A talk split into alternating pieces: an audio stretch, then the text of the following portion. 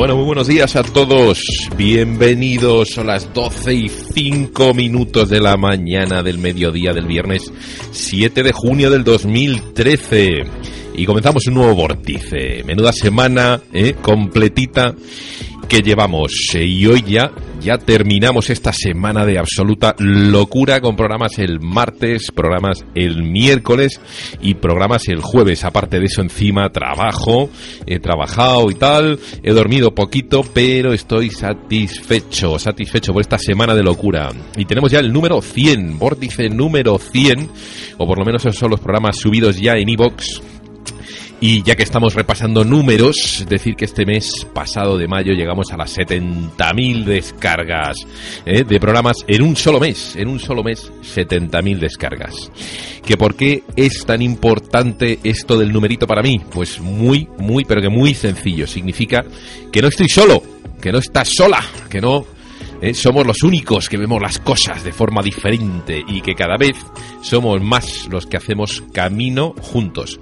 Y eso sí que es para mí importante, ¿eh? el no sentirse solo y el no pensar que eres el único loco por allá afuera pensando las cosas que piensas.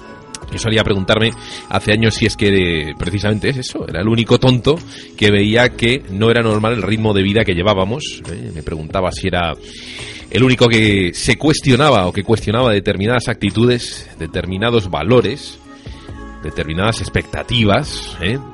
Pero no, no soy el único. no soy el único. Es más, me he dado cuenta de algo, ¿eh? Y uh, de eso... Uh, realmente me he dado cuenta de que he aprendido ¿eh? y de que uh, ahora mismo estoy convencido de algo que más tarde os contaré. En fin, antes de contároslo, eh, lo que he aprendido, antes de contaros lo que he aprendido en esta última semana, os voy a presentar a los dos invitados que nos acompañan hoy en el programa, que ya han estado aquí con nosotros más veces, que son especialmente queridos por este vórtice y en este vórtice. ¿eh? Y uh, vamos a pasar, pues, uh, cómo no, vamos a hacerlo con esa musiquita que hacemos siempre estupenda, ¿eh? Para presentar a esos invitados queridos en el programa.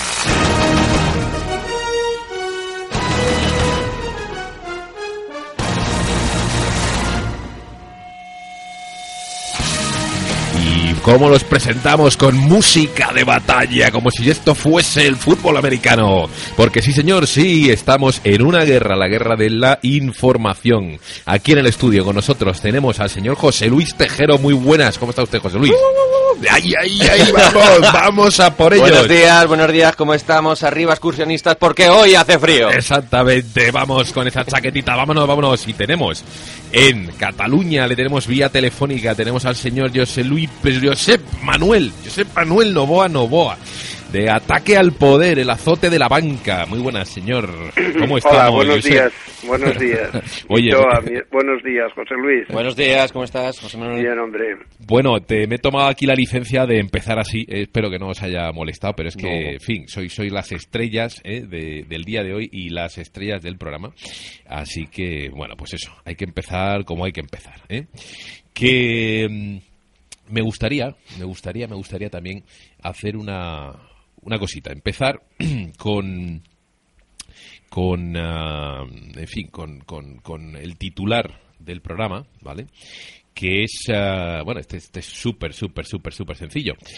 Este titular es así, o yo lo he titulado así, y quiero que me comentéis a ver más o menos eh, qué os parece. El comienzo de la estafa, eso que otros llaman la crisis económica. ¿Os parece bien el, el titulito? ¿Que empecemos así Sí, o no? sí, sí, Por mí, sí, perfecto. sí. Venga, pues voy a, voy a empezar a leeros, o empiezo por leeros un eh, escrito que hice, un pequeño, un pequeñín ah, escrito que he colgado en, en internet, en el Facebook. Ya sabéis, para aquellos que escucháis, que tenéis un Facebook del Vórtice, es el Vórtice Unión Madrid. Y el escritito empieza así, y con esto vamos ya a introducir el programita de hoy. ¿eh? Y va tono de muchos comentarios que nos hacen los eh, oyentes, la gente que nos escucháis, pues ya sabéis que podéis dejar comentarios en ivox.com y también en la web del programa.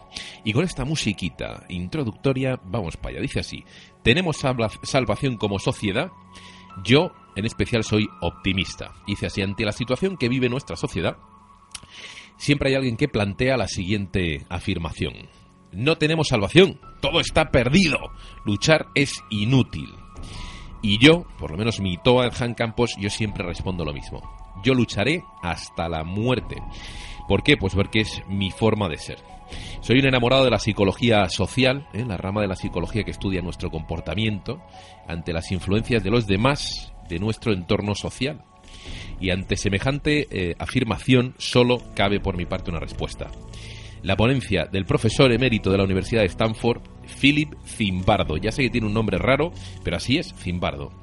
Dice así, si estimulas a la gente a que se comporte de la manera que tú quieres, mediante el uso de una gran mentira o premisa, y de la figura de la autoridad, estos harán lo que tú les pidas, hasta matar a otra persona si se sienten lo suficientemente arropados por el entorno.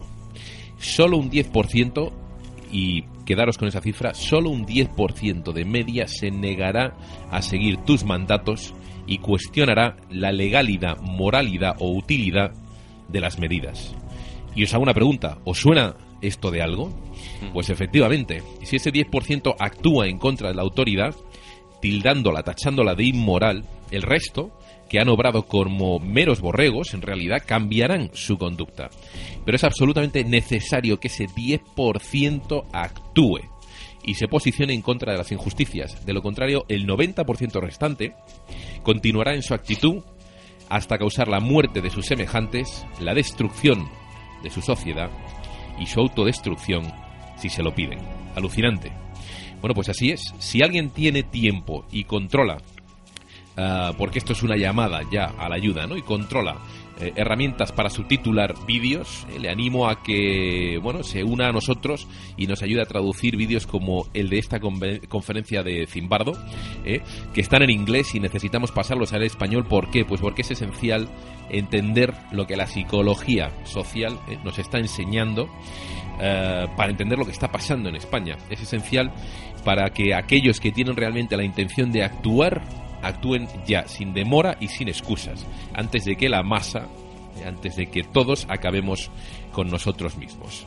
Bueno, pues este era el texto que había escrito en, en, eh, en la web, que he colgado en, en el Facebook.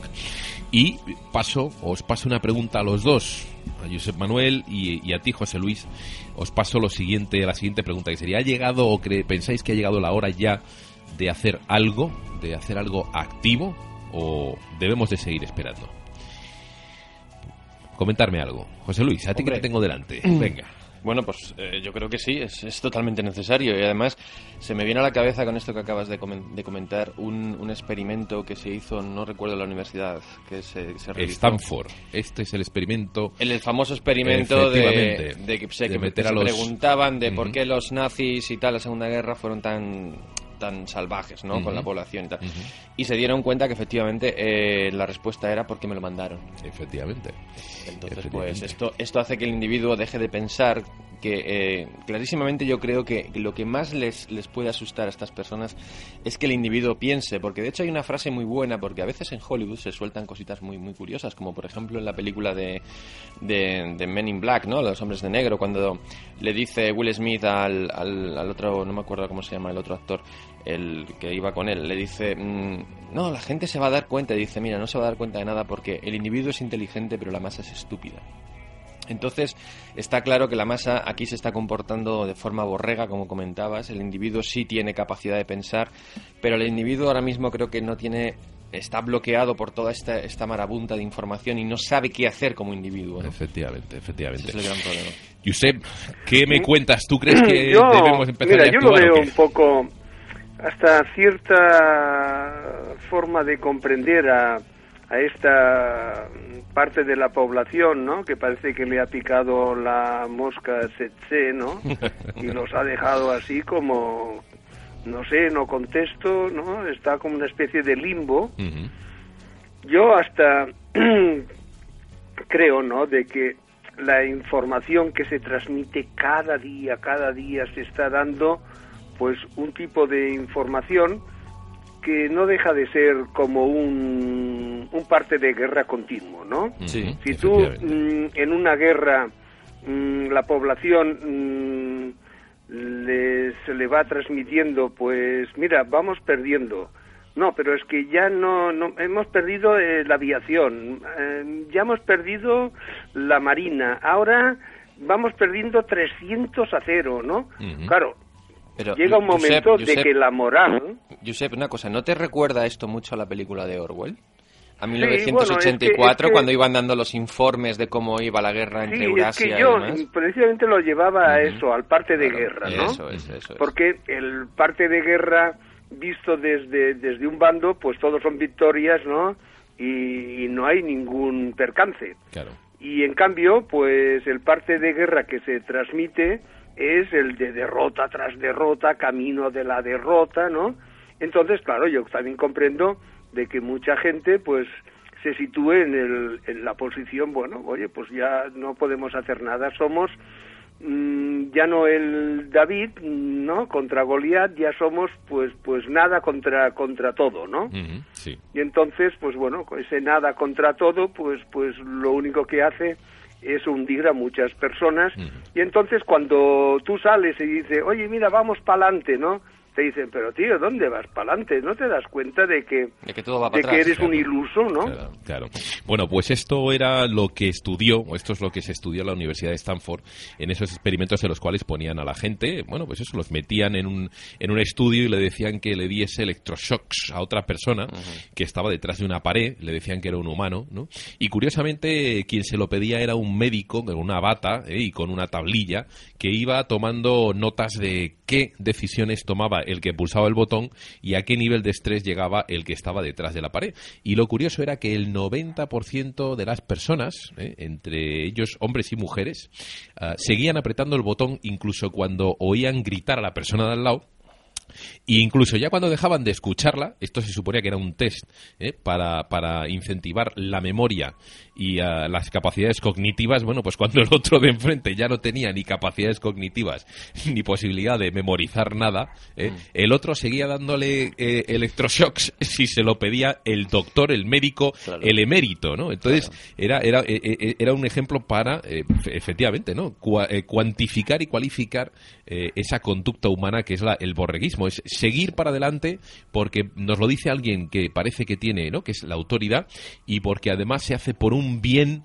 eh, que supuestamente es beneficioso para todos, ¿no? Y hoy nos pasa exactamente igual. Tenemos a esos bancos, tenemos a esos gobiernos que nos están diciendo seguid chicos y que nos siguen estrujando mm. y como el banco y el gobierno son los de la bata y el que está detrás parece que siempre es otro, el que aprieta el botón hasta que no se vea en el paro o hasta que no se vea pasando hambre ¿no? o muerto, no va a dejar de apretar el botón y de participar en el sistema.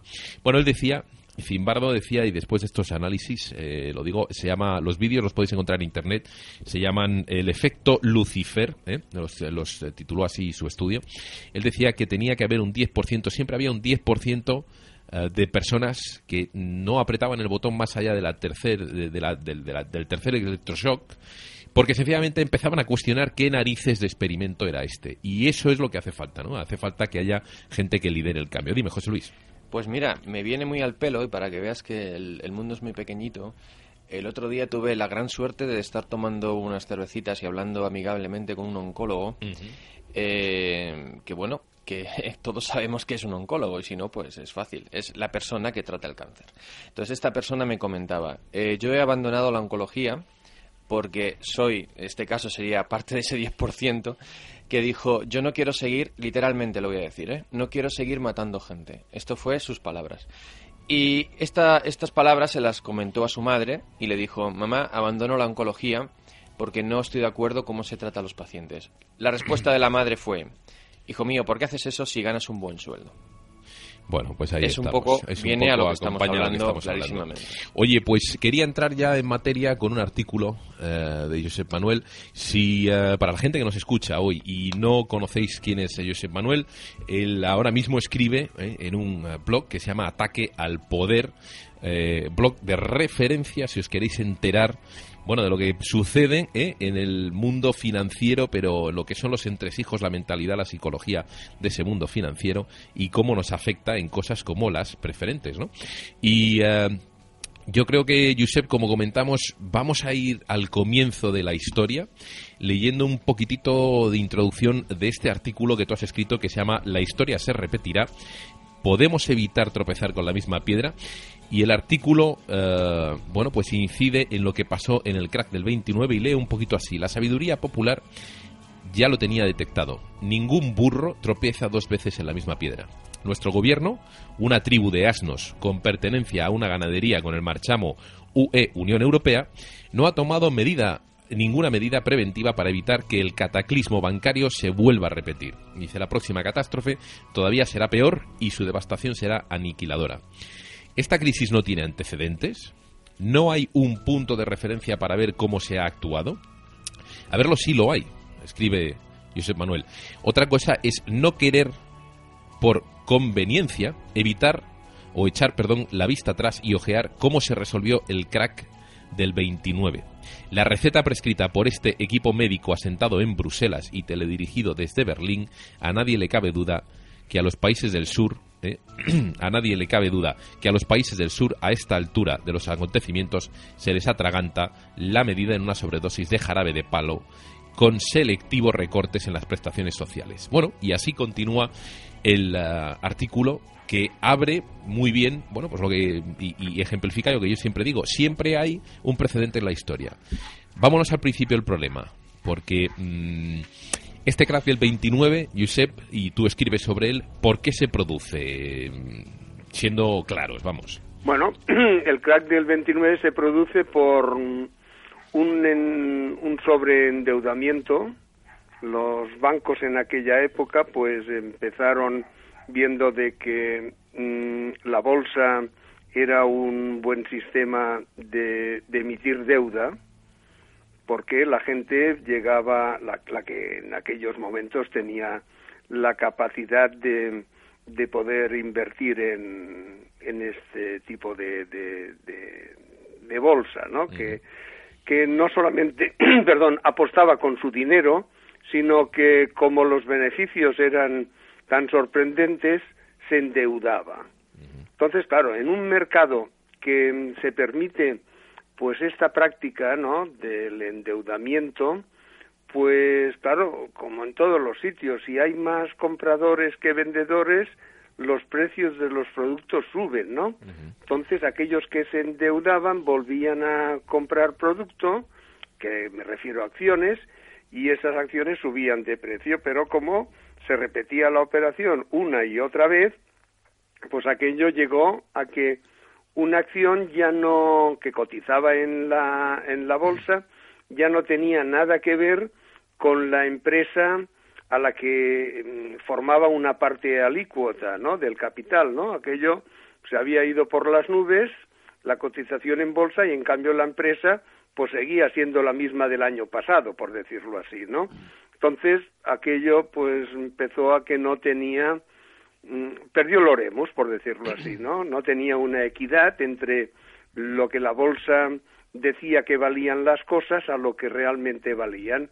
Entonces, bueno, empezó alguien a darse cuenta de que esto se habían ido de madre y empezó a vender, pero como tenía mucha prisa por vender, porque se lo veía venir, pues al haber más vendedores que, que gente dispuesta a comprar, los precios bajaban, bajaban, bajaban, hasta que, mm, claro, mm, aquellos que habían pedido a prestado, pues resultaba de que ya no podían pagar sus préstamos, ¿no? Bueno, este fue, por decirlo así, la, la chispa que encendió todo el polvorín de que las cosas no llevaban una correlación entre lo que valen las cosas y el precio que tienen, ¿no?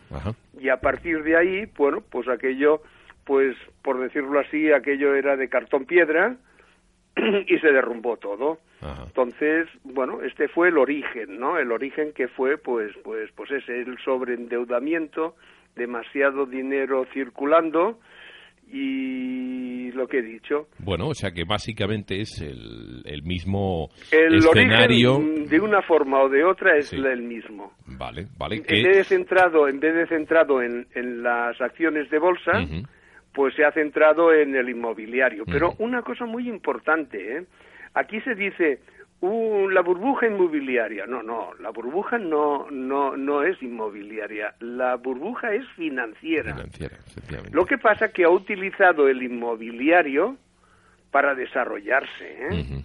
Pero mm, no es que la burbuja inmobiliaria es una consecuencia de. ¿no? Sí, sí, sí, sí, ¿Eh? sí. Es decir, aquí lo que se empezó es a dar, a ver, el negocio de, de los bancos están en emitir deuda, ¿no? En, que, en encontrar deudores, ¿no? Efectivamente. El que vende libros, pues será pues en vender libros y el que vende coches, pues en vender coches y los bancos, pues en encontrar deudores, ¿no? Porque sí. un banco el producto que vende es Dinero. Deuda, ¿no? Claro, deuda. deuda, ¿no? Claro. Deuda, ¿no? Dinero es, es el mecanismo, por decirlo así, ¿no?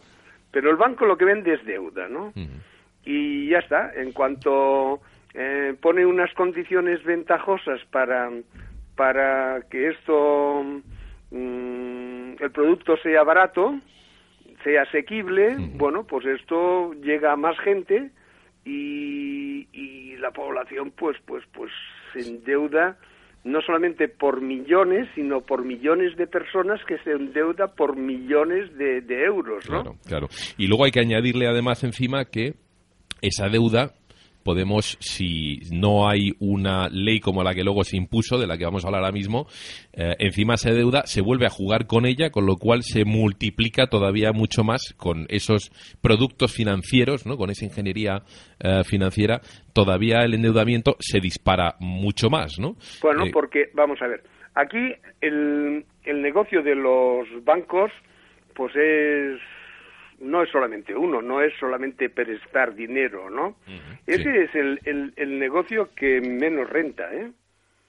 En, en sí, su base, el negocio básico, ¿no? Como aquel que vende coches, pues no está en vender coches. Quizás el negocio de, de los concesionarios está no en vender un coche, sino en vender recambios y pasar las inspecciones técnicas, por decirlo así, ¿no? Claro. Eso es ¿Eh? cierto. Porque por lo que le da cada coche mm, de margen en la venta, pues con eso no paga ni la luz, por decirlo así, ¿no? Sí. Ahora, lleva tú a los 500 kilómetros, ¿no? El coche a revisión, ¿no? Te meten Ya un te palo que- un que te palo quitan Y ya tienen prevista ahí una lista de todo lo que le tienes Claro, que cambiar, Claro, ¿no? Claro, y, enci- claro, y encima claro. la hora de reparación de taller es muchísimo más cara, más del doble de lo que cuesta un mecánico normal. Bueno, por, es, es que el beneficio está ahí. Claro. Como el beneficio de las, de las impresoras, ¿no? Correcto. no está en la de esto. Igual por 30 euros compras Sí. una impresora. Ahora Sí. ves a comprar la tinta, ¿no? Sí, lo de la obsolescencia claro. programada. Claro, entonces, bueno, pues el de los bancos no está solamente, bueno, prestar dinero es lo que aparenta. Después viene de que si tú vas a hacer una hipoteca te dicen, sí, bueno, pero tiene que hacer el seguro, ¿no?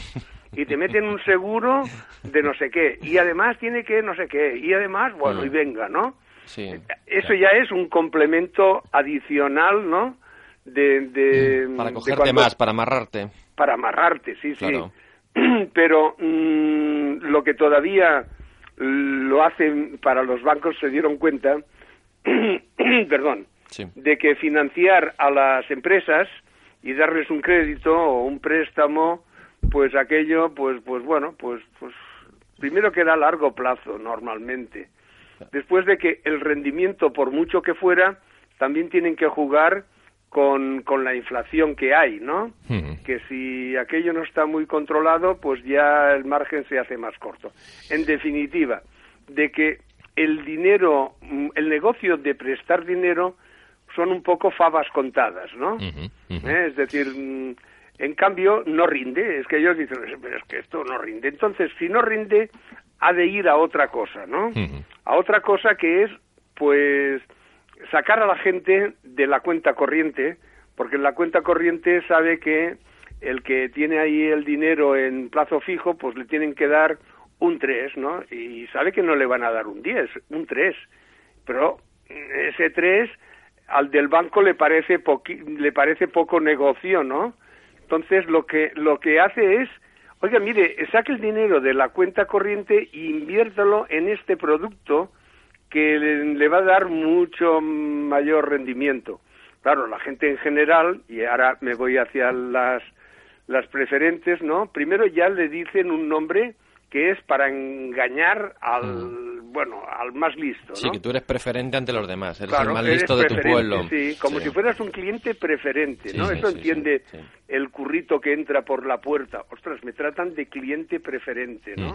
Claro. Pero resulta de que eres preferente cuando quiebra el banco, ¿no? Y dices, ostras, ostras, tú, cuando quiebra el banco soy preferente, Mm.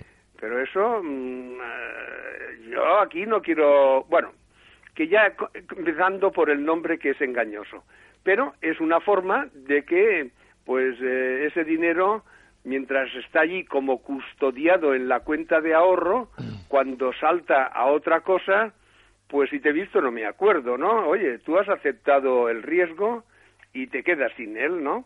Entonces, el, el producto financiero está basado en eso, ¿no? En que la gente saque el dinero de su cuenta de ahorro y, Y lo, lo traspase a Sí. eh, este tipo de productos. Pero bueno, Pero ¿y qué de- pasa, qué pasa cuando eh, al banquero y a todos se nos va la olla, se nos va la cabeza, y perdón por la expresión, y esa ingeniería o esos productos eh, financieros, ¿no? Eh, eh, especulación pura y dura, bueno, pues ¿qué es lo que pasa cuando pasa el 29? Cuando se, se va al hoyo todo eh, y eh, los banqueros quieren recuperar rápidamente su dinero. Bueno, llegamos, llegaríamos a lo que sería el crack del 29 y a lo que es ahora mismo Bueno, pues, nuestra crisis, mm, ¿no? En el crack del 29 mm, le pilló al presidente Ho- Hoover, ¿no? Sí. Howard Hoover, ¿no? Este hombre eh, ya lleva mala fama y empezó, empezó eh, en los años 30, en el, año 30, no en los años 30. Al- pon- por poner un remedio, pues muy influido por el lobby de, de los bancos, en que mm, el gobierno de Estados Unidos apoyara a los bancos. Y el tipo este, el Hoover, empezó haciendo esto, ¿no? Pero mm, rápidamente la solución que se pretendía, pues, mm, pues no fue bien, no fue bien porque ayudando a los bancos mm, se formaban las unas concentraciones enormes de, de gente en, en cualquier suburbio, ¿no? Las Hooverville, ¿no? Que eran gente que, bueno, que, que montaba ahí una tienda de campaña porque los habían echado de su casa y, y aquello, pues, no, no, no, no conducía a nada, ¿no? Entonces fue cuando mm, las elecciones las ganó Franklin Delano Roosevelt y este hombre vino con, con ideas nuevas y dijo, hombre, en vez de ayudar a los bancos que vemos como mm, ya ha ido, ¿no? Sí. Vamos a ayudar a las personas. Claro. Y entonces mm, empezó por un concepto que las personas no podían salir de casa desahuciadas, ¿no? Porque no se conseguía nada, se conseguía que, el- que, que la vivienda o la casa o lo que fuera se quedara vacía y la gente en la calle, ¿no? Claro. diciendo, bueno, pero, pero es que esto tampoco mucho sentido no lo tiene, ¿no?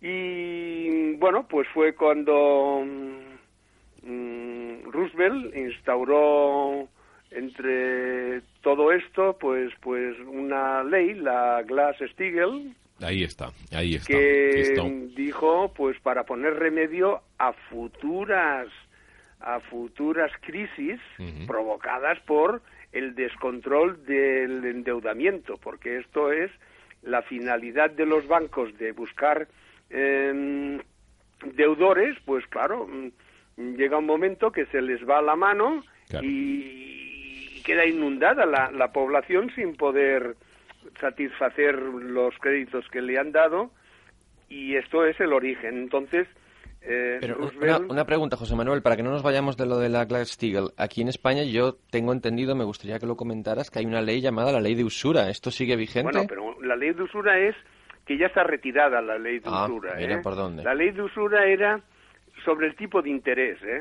Mm, que no podías cobrar un tipo de interés determinado, ¿no? Ajá. Pero eso incluso lo, lo sacaron para que mm, no se le pudiera tachar de usurero a, a la banca. A la ¿eh? banca, claro. Pero O sea- eh, a- eh, lo que lo de Roosevelt en la Glass-Steagall bueno, se llamó Acting, Acting Bank, ¿no? Sí, Ley bancaria. El Banking Act este, sí, Pero- la ley bancaria, sí. Ahí lo que la base fundamental era la separación de la de la banca comercial, ¿no? De la banca de depósitos sobre la banca especulativa. Claro, claro. Entonces, mm, no solamente era esa gran división, sino que los banqueros de la, de la mm, banca de depósitos no podían participar en, en los consejos de administración de empresas para no crear conflictos de intereses, ¿no? Es decir, mm, esa división Sí. pues contuvo, contuvo durante esto, la, la Glass-Steagall es, es- salió en 1933 Ujú. y se mantuvo hasta 1999. Ujú. O sea y que ahí, es- por sí, ejemplo, sí. Eh, para no mencionar nombres y nombres, un representante, por decirlo así, de, de la banca de inversión, pues Goldman Sachs, ¿no? Por ejemplo, no es un banco que tenga cuentas corrientes, ¿no? Sino que es un banco de inversión, que el Goldman Sachs se hizo grandísimo por todo el mundo como banco de inversión Claro.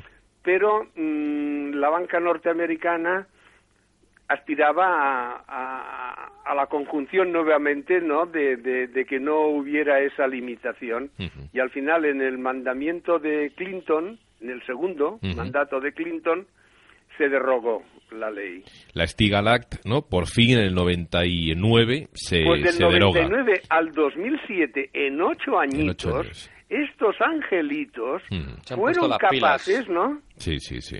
de tumbar mm, las finanzas mundiales. ¿eh? E- Efectivamente. O sea que al Perdona, final. es que aquí sí que es la frase esa de de este de, de aquella el manda huevos, ¿no? Manda huevos, efectivamente. O sea que es que está, está clarísimo. O sea que tenemos una, una banca, ¿no? Tenemos unos, unos ah, financieros que a, a raíz, ¿no? A partir de esa, de esa revolución industrial empiezan a acumular dinero, pues ya tenían dinero, pero todavía acumulan mucho más, privatizan esos bancos creando, por ejemplo, esa reserva federal, etcétera, y lo que hacen es, a base de vender eh, deuda, eh, y crear, ¿no? Esa, de hacer esa ingeniería financiera y esos productos, en el 29 hunden la economía, en este caso la americana, y parte de la economía occidental. Se pone una nueva ley que es esa que la gente se tiene que quedar con esta ley metida en la cabeza, que es la Stigal Glass Act, el- el- el- la Banking Act, es la, la ley bancaria americana del, del- del año 30, 33 en este caso y dura, es decir, eh, ese pseudoequilibrio en el mundo ¿no? Eh, financiero de las finanzas y económico dura pues hasta que precisamente en el 99, 60 años, 66 años más tarde, se deroga esa ley, pero que se deroga porque ya se venía presionando desde los años 70 y 80 No, de para que se 70 ya hiciese. venían, claro, los bancos americanos pues se creían en, o se creen, o tenían razón o sin razón, lo que fuera, Sí. se creían en desventaja con los europeos.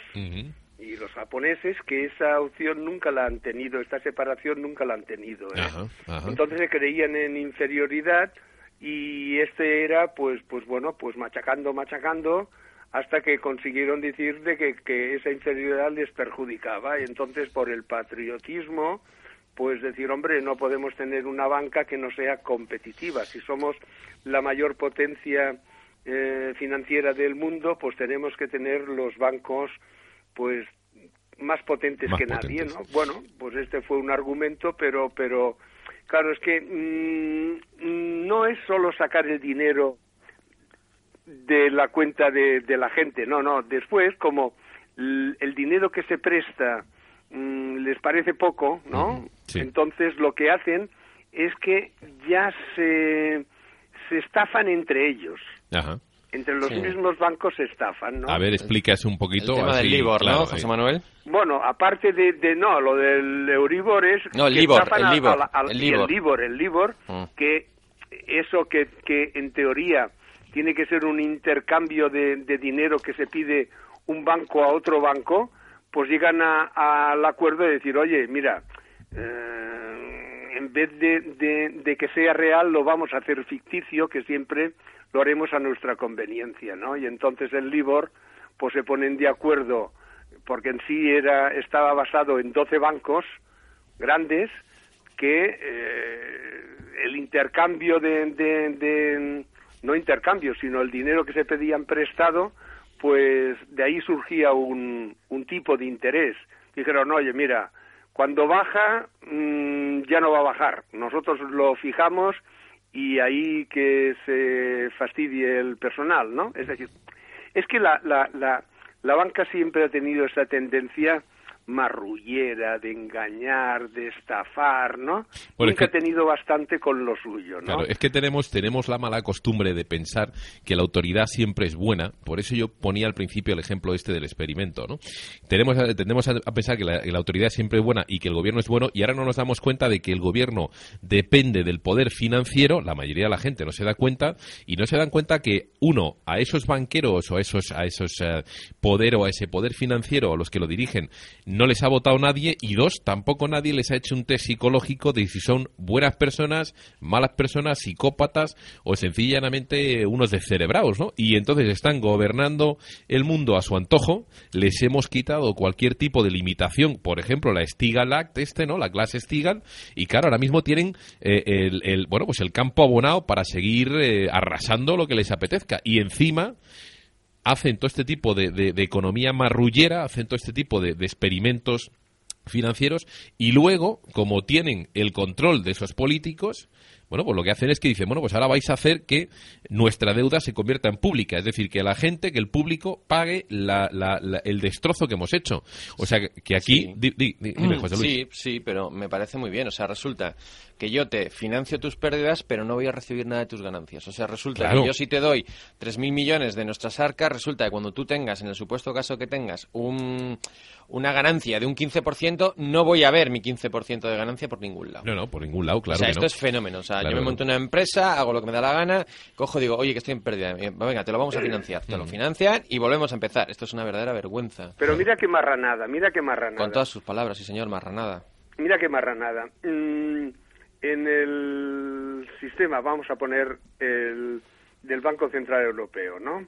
Eh, que es diferente de, de, del norteamericano porque no es un banco de último recurso, ¿no? Eh, esto es un, el mandato que tiene el Banco Central Europeo es que mm, controle la inflación, ¿no? Claro, cuando dices, bueno, y, y, y toda esta estructura para, para, para controlar la inflación? Pues tanto, tanto tendrá que ver la inflación. Pues mira, la inflación tiene que ver, por eso el Banco Central nada más está dedicado a eso oficialmente. ¿eh? es de que si tú pides un préstamo, por ejemplo, pues no sé, la cantidad que sea, ¿no? Y mm, hay una inflación del 10%, tú los 30.000 euros sigues debiendo 30.000 euros. Pero como hay una inflación del 10%, pues resulta de que esos 30.000 euros, en teoría, han descendido a una deuda de 27.000. Claro. Sí, sí. Si al año siguiente hay otro 10%, pues ves restando, ¿no? Claro, claro. Entonces llega un momento que los banqueros dicen, oye, aquí el problema principal que tenemos nosotros es que se nos desmadre la inflación y las deudas la gente nos pague, sí, 30.000 euros, mire, aquí los tiene, pero mm, mm. al cabo de cinco años esos 30.000 se nos han convertido, depende de la inflación como vaya, pues en una deuda nominal de 30.000, pero el tipo ese gana un más porque le han subido el sueldo porque ha habido inflación y a nosotros nadie nos sube eh, el nominal de la deuda, ¿no? Claro, claro. Entonces, sí. esa es la mayor preocupación que tiene la pero, banca. Pero bueno, José, pues José, Manuel, es... José, Manuel, comenta también lo que hace la banca cuando tú eh, eh, con esa deuda tienes enganchado a tres o cuatro tíos. O sea, cuando viene una persona y le dice toma tus 30.000 euros, la cara que se le pone al banquero no les hace ni pizca de gracia porque les acabas de destrozar cuatro o cinco enganchados que tienen con tu dinero. Claro, no, no, es que, vamos a ver, es que es un negocio, ¿no? Exacto. Es un negocio que, que, pero lo vengo a referir de que el mandato, el mandato que tiene el Banco Central Europeo es que luche contra la inflación, es decir, de que las deudas bancarias no se diluyan con, con el sobreprecio de las cosas, ¿no? Claro, claro, Bien. claro, claro. Entonces, no tiene eh, el mandato de que si un país de la Unión Europea pues mm, tiene problemas con su deuda, pues el Banco Central Europeo la compra y, bueno, se queda endeudado, pero, pero de momento ha habido un comprador y no hace que su deuda se deteriore, por decirlo así, ¿no? Pero eso lo tiene prohibido total y absoluto, ¿no? Es decir, no puede hacerlo. Está prohibido en los estatutos del Banco Central Europeo de comprar deuda de los países, ¿vale? Así se hace. En los bancos recurren al Banco Central Europeo, eh, se endeudan por la cantidad del dinero que se llevan y eh, al 1%, pero nada más, nada más tener ese dinero en su mano, pues se lo venden al Estado, se lo venden o compran deuda del Estado pues al 5 o el 6%, es decir, sin moverse del sitio, sin hacer absolutamente nada, nada más que haya un empleado que toque dos teclas, ya le han zumbado, ¿no? Un beneficio al banco enorme, porque estamos hablando de cantidades enormes. Esto es lo que dice el Jorge, dice menudo negociazo, dice menudo chollazo. Ah, es un chollo de Manejar la inflación, efectivamente, claro. ¿Y por qué no se lo prestas directamente al, al, Estado, que sea, no? Una cosa que nos teníamos... eliminamos el intermediario claro, que, claro, claro, que, no, que no vende ni pescado ni nada, ni siquiera lo no embala, produce ¿no? nada, efectivamente. Pero mira, de, me, viene bien esto que estamos comentando, porque hay que, hay que decir a la gente, hay una sensación, yo noto una sensación como de, ah, venga, venga, vamos a vender todas nuestras empresas del Estado, vamos a quitarnos todo esto y ya pagamos la deuda. Por favor, José Manuel, explica que esto es imposible. Esto es imposible, porque, a ver, está, es, es, primero el sistema este de que mmm, lo tiene prohibido. Pero ¿qué pasa? ¿Qué pasa? Porque yo, una de las preguntas que me hacía, decía, ah, mira qué bien, oye, pues a ver cómo lo van a arreglar esto de, de, de darle dinero a los bancos, ¿no? Porque el, el Banco Central Europeo tiene prohibido darle a los a los estados, ¿no? Dinero, ¿no? Pues oye, bueno, no, no, ya se lo han inventado, es fácil todo eso. Lo que era una cosa que era una herejía, se consiente de que el, el endeudamiento pase mmm, al Estado y una vez que el Estado tiene el dinero, se lo regala a los bancos, sin ninguna condición. Claro. Claro, bueno, claro. pero vamos a ver. Es que esto, además, lo, lo, impresionante de todo esto es que este negocio está mantenido. ¿Cómo puede quebrar un negocio así? Claro, es claro. Es que no va a que, claro, no, bueno, no va a quebrar, va a acabar con el resto de la gente cuando quiera recuperar su dinero, claro. Al final, o sea, es decir, de sí, todo pero ese es dinero, una gallina de los huevos de, de toda oro. esa Esto- deuda, esto no de dinero, perdón, deuda. Es que Claro. siempre utilizo lo de dinero y es deuda. Cuando tú la Deuda. quieras recuperar, tienes que estrujar a la gente, claro, como si fuesen limones. Lo impresionante de todo esto es que encima está mantenido a través de tratados como el de Maastricht o como el de Lisboa, en el que específicamente se dice que eh, esa deuda que se produzca y el dinero que circule tiene que estar eh, eh, eh, tiene que estar controlado y tiene que ser tienen que ser los bancos las entidades privadas los que los que manejen todo esto. O sea que los políticos mismamente a través de ese tratado y de esa poca democrática Unión Europea ese Consejo hacen tratados en los que se fomenta toda esta historia que el tinglao de los banqueros siga en pie o sea que es alucinante Pero Eh, aquí, aquí, Mito, hay una cosa mucho más importante. ¿eh? Desde lo que acaba de decir José Manuel, desde que se ha derogado la, la ley Stiegel, Mm. se ha puesto en marcha una bomba de relojería. O sea, eh, estamos hablando de gente con unos niveles de avaricia que rondan lo enfermizo. O sea, Claro, eh, claro. si alguien pretende pensar que de aquí va a salir algo bueno, mm, lo siento, pero que vaya al médico. que vaya el médico sí sí ¿no? sí Aquí el problema es de que mm, el endeudamiento que se le que se le traslada al Estado, ¿no? Bueno, mm, es que es que estamos hablando de unas cifras Brutales. imposibles de pagar, ¿no? Nada, en cinco vidas. ni posibles, siquiera. ¿no? Claro. Yo llevo ya semanas y semanas, ya no sé cuánto tiempo hace, que me he propuesto, pues, saber cuál es el agujero de la banca, ¿no? Ajá. A ver, vamos a ver. Una cosa es, se dice que el Estado le ha dado tanto dinero, tal, tal, pero vamos a ver. Si estos tipos, ¿no? De la banca, sí mm, les cogió con el pie cambiado porque emitían, eh, es decir, otorgaban hipotecas a 30 y 40 años las agrupaban, ¿no? Empaquetaban y las vendían como cédulas hipotecarias y sobre todo lo compraban los bancos alemanes y franceses y con ese dinero que les daban cash, por decirlo así, Mm. volvían a hacer lo de la hipoteca, em, créditos, bueno, en fin, todo eso después de haber acabado con todos los depósitos que tenía el banco, ¿eh? Ajá. Sí, sí, sí, sí. se sí. empezó a endeudar, ¿no? Que eso es decir, un momento, ¿eh? Que una cosa es que un banco, cuando tú acabas tus depósitos, pues, pues oye, busca más depósitos de, de, gente, ¿no? Para, ¿no? Pero no, no. Mm, se fueron directamente a, a, a esa, a esa cadena, ¿no? Que no, parecía que no tenía fin. Pero se rompe de la noche a la mañana. Claro, si se rompe de la noche a la mañana, ¿con qué te encuentras? Con mm, millones de cédulas hipotecarias a pagar en dos o tres años con vencimiento y por otra parte tienes mm, el, en el primer momento.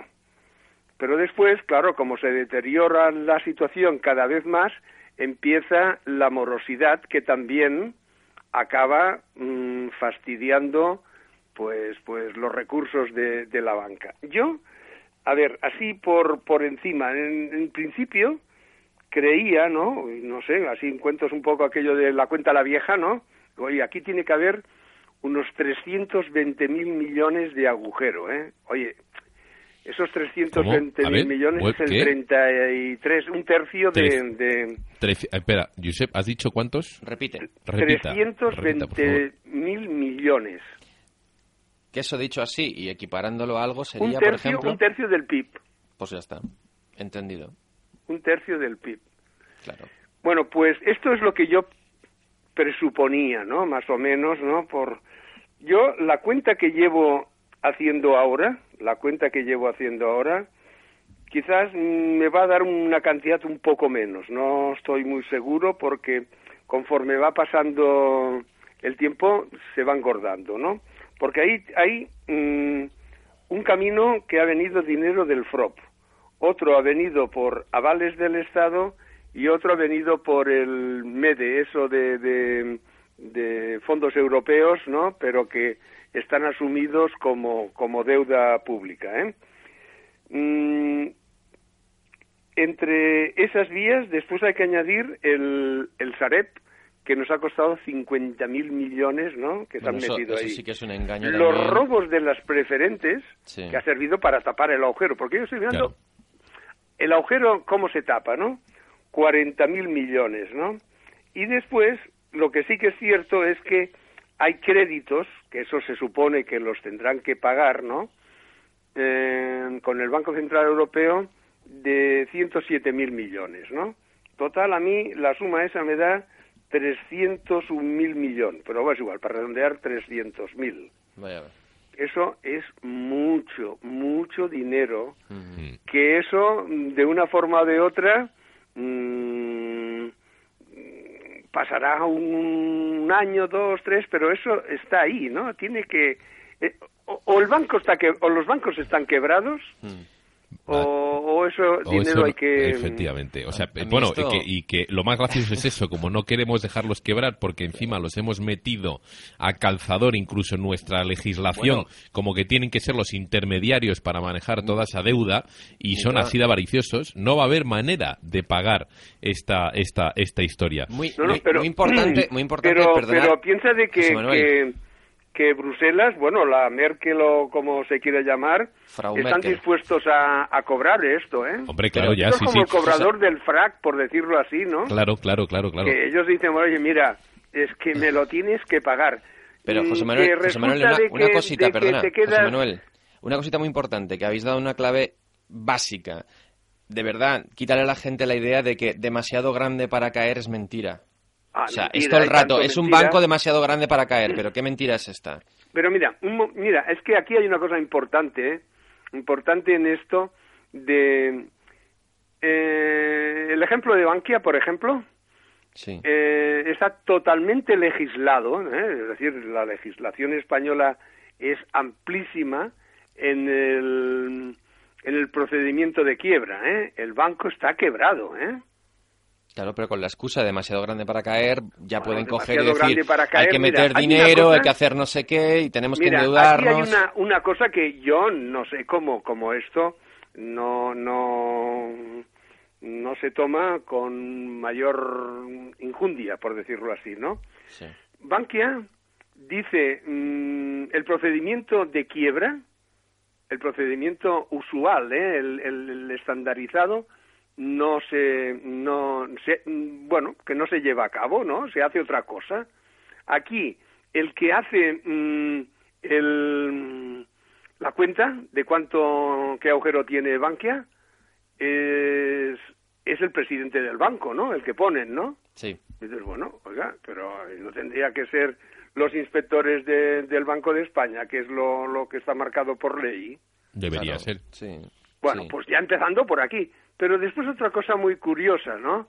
Que después de salir a bolsa, después de salir a bolsa, es cuando aparece un agujero de 24 mil millones, ¿no? Impresionante. Entonces la pregunta es, oiga, ni queriendo, ni queriendo, ¿eh? Ni Sí, hace queriendo. tan mal. en un año puedes tener unas pérdidas de 24 mil 24 millones. millones, claro. Eso ni queriendo, eso de que Sí. eh, Pe- pero habría que abrieran la decir, José ventana y Manuel, empezaran a tirar billetes de 500. José ¿eh? Manuel, también habría que decir que, claro, el, el- la ban- el Banco de España puso su ISO, o sea, puso su, su decir... eh, Su sello, su su sello, ¿no? Diciendo, esto es maravilloso, el producto, escucha, métanse hasta escucha, el es que cuello. no hace falta audi- auditoría Claro. alguna. Claro, Sí, claro. el año después de salir a bolsa tienes 24 mil millones, quiere decir que esos 20 mil, por ejemplo, ¿no? Por, de- por decir algo, ¿no? Ya estaban, Efectivamente. ya estaban antes. ¿Cómo Chicos. es que en un año pierdes 24? Vale. Y sale el presidente y dice, bueno, pero el año que viene ya nos forramos, ¿eh? Que ya Hombre, vamos a ganar, ¿no? Claro, hombre, es que con esas cuentas también, claro, nos vamos a forrar y esas cuentas también las hago yo. Pero En bueno, fin, lo, lo importante aquí que quería decir es de que ya estaban esas pérdidas antes. Claro, claro que estaban. Y Pero- si estaban, ¿por qué sacas a bolsa una cosa mintiéndole a la gente, no? Pues porque tienes un carácter y una moral que es deplorable. Pero Josep, bueno, pero no es un poquito, ¿eh? es que son... es que es mucho, es que es- Muchos, es ¿no? mucho- son muchos miles de millones de carácter deplorable que tiene esta gente. Claro, entonces así no vamos a ningún sitio. Efectivamente. ¿no? Oye, vamos a hacer un mini break, así tomamos aquí un poquito de, de agua, un trago, eh, ponemos un poquito de música, tres minutos, volvemos y eh, vamos a dejarlo entonces ya clarito porque esta introducción era precisamente para hablar eso, de esa, eh, de esa, de esa ley, esa Glass-Steagall Act, esa ley que al derogarse en el 99 consigue eh, consiguen estos locos especuladores financieros lo que ellos querían, que es volver a poder especular con ah, los fondos, con los ahorros de toda la gente y encima crear productos que creen más deuda de la deuda ya creada y sin control. Y de ahí, bueno, pues en siete añitos, ocho, como hemos dicho, del 99 al 2007, y como bien tú dices, hunden toda la economía del planeta. O sea que Y está, seguimos está- y ¿eh? seguimos y seguimos para más. Pero así que nos vamos a ir, ¿eh? nos vamos a ir en- con una cancioncita de The Clash de los años 80. ¿Qué hago? ¿Me quedo o me voy? Porque la verdad es que aquí ya esto es para irse para Marte. Nos quedamos con esa canción, descansamos tres minutitos y volvemos enseguida. No te nos vayas, ¿eh, Josep? No te nos Muy bien, vayas. muy bien, aquí Venga, estoy. y que no se vaya nadie, que aquí volvemos. Muy bien.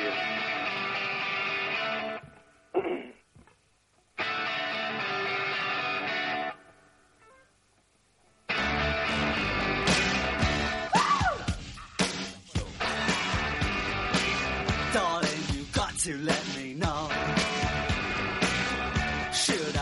should I go? If you say that you are mine, I'll be here till the end of time. So you got to let me know. Should I stay or should I go? It's always tease, tease, tease.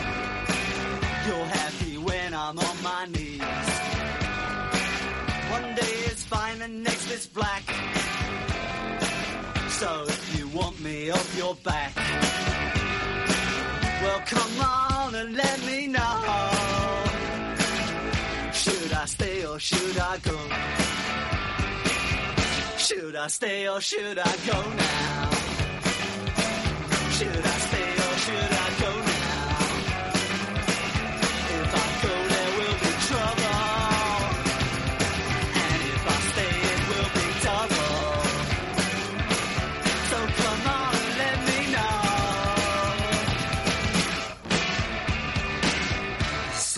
indecision's bugging me. If you don't want me, set me free. Exactly whom I'm supposed to be. Don't you know which clothes even fit me? Come on and let me know. Should I cool it or should I blow?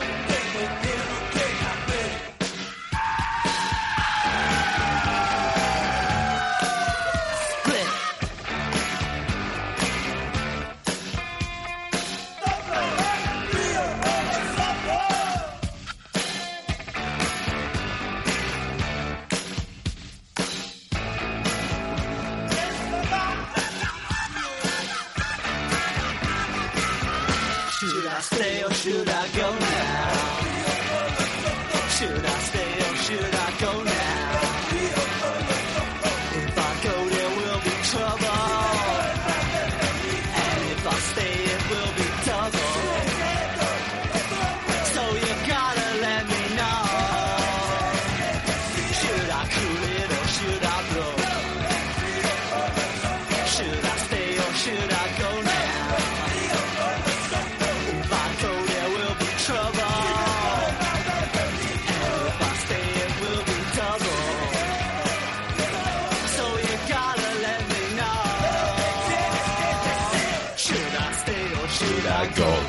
Ya, qué pedazo de canción. Sí, señor.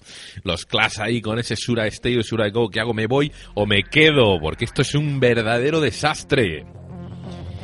En fin, quédate que seguimos aquí en el vórtice, seguimos vorticeando con ah, José Manuel Novoa Novoa, autor de el blog Ataque al Poder y de libros también ah, de investigación y de denuncia de las prácticas de la banca española, esa banca que nos tiene a todos secuestrados junto con la banca mundial y que nos han secuestrado sobre todo porque, en fin, para eso han pagado a los que nos dirigen, a los dirigentes, para liberalizar ese mercado financiero, es decir, que puedan especular con el dinero. ¿Y cómo se consiguió esto? Bueno, pues muy sencillo. Ya desde los años 70 y 80 estaba claro, o ellos lo tenían claro por lo menos, ¿eh? y que tenían que mezclar las dos tipos, los dos tipos de, economía, la productiva con la especulativa. Y así, pues bueno, eh, el capital o los capitalistas, por llamarlo de alguna manera, se frustraban ¿eh? porque las ganancias de la economía de producción no les era suficiente, querían mucho más. ¿eh? Y entonces, bueno, pues así eh, mueven todas las cadenas, todos los centros de producción de Estados Unidos y Europa, ¿eh? esos eh, trabajos que existían antes de calidad, los mueven a Asia y a Sudamérica, donde allí pueden, evidentemente, hacer sus productos a precio irrisorio. Y entra en juego también, además, la, la tecnología. ¿eh? El ordenador, la informática, hace que se dispare eh, la producción eh, y se abaraten los costes de forma impresionante. En fin, este, este movimiento que conocemos, este irse a China, irse a Bangladesh, irse a Sudamérica, irse a Centroamérica, lo que hace es que haya un montón de dinerito eh, que tienen estos mega, mega eh, ricos eh, y estos, estas grandes multinacionales que van a revertir otra vez además en el mercado, pero para que este dinero les dé todavía más dinero se lo tienen que prestar a los propios trabajadores que antes trabajaban en sus fábricas. Bueno, pues eh, es el sueño de cualquier, realmente de cualquier financiero, es decir, o de cualquier persona que tenga dinero. Tengo un trabajador al cual le pago un sueldo, el cual ese sueldo se lo gasta en mi empresa y además le vuelvo yo a prestar más dinero que me tiene que devolver con intereses a través del trabajo que hace en mi fábrica. Bueno, pues... eh, Además, ¿qué es lo que hacen? Pues para poder hacer todos esos chanchullos, toda esta ingeniería financiera que se han montado, derogan una ley que se llama Stigal Act, ¿eh? Glass-Steagall, que se creó en el, se, se- se aprobó en el año 33 para evitar los cracks del 29. Y en el 99, después de 20 años de estar torpedeando esta ley, bueno, pues que eh, consiguen derogarla y desde el 99 hasta el 2007, en ocho añitos o nueve añitos, consiguen destruir la economía del mundo. Esa mentalidad del trinca, ¿eh? tríncalo y corre, sí, sí, existe, efectivamente. ¿Por qué? Porque sabían perfectamente la gente que estaba liberalizando el mercado financiero que si dejaban a estos tiburones actuar, se zumbarían como se han zumbado el, ah, la economía del mundo. Bueno, pues si cuando te zumbas la economía del mundo, por lo menos consigues tú hacerte con una buena cantidad de oro, una buena cantidad de plata, ¿eh? hacerte con una buena cantidad de metales, de dinero y de la deuda de todo el mundo y te compras ¿eh? y vas robando a la gente, privando a la gente de sus bienes físicos, pues no tienes de qué preocuparte. Bueno, tendrás que preocuparte cuando esa gente a la que le has quitado todo se revele, porque tendrás que alquilar los Blackwater para que vengan a proteger tu finca. Pero bueno, para eso ya te compras como ¿eh? un 20.000 hectáreas en Chile, en Argentina y en Brasil y te pierdes en esas 20.000 hectáreas, ¿no?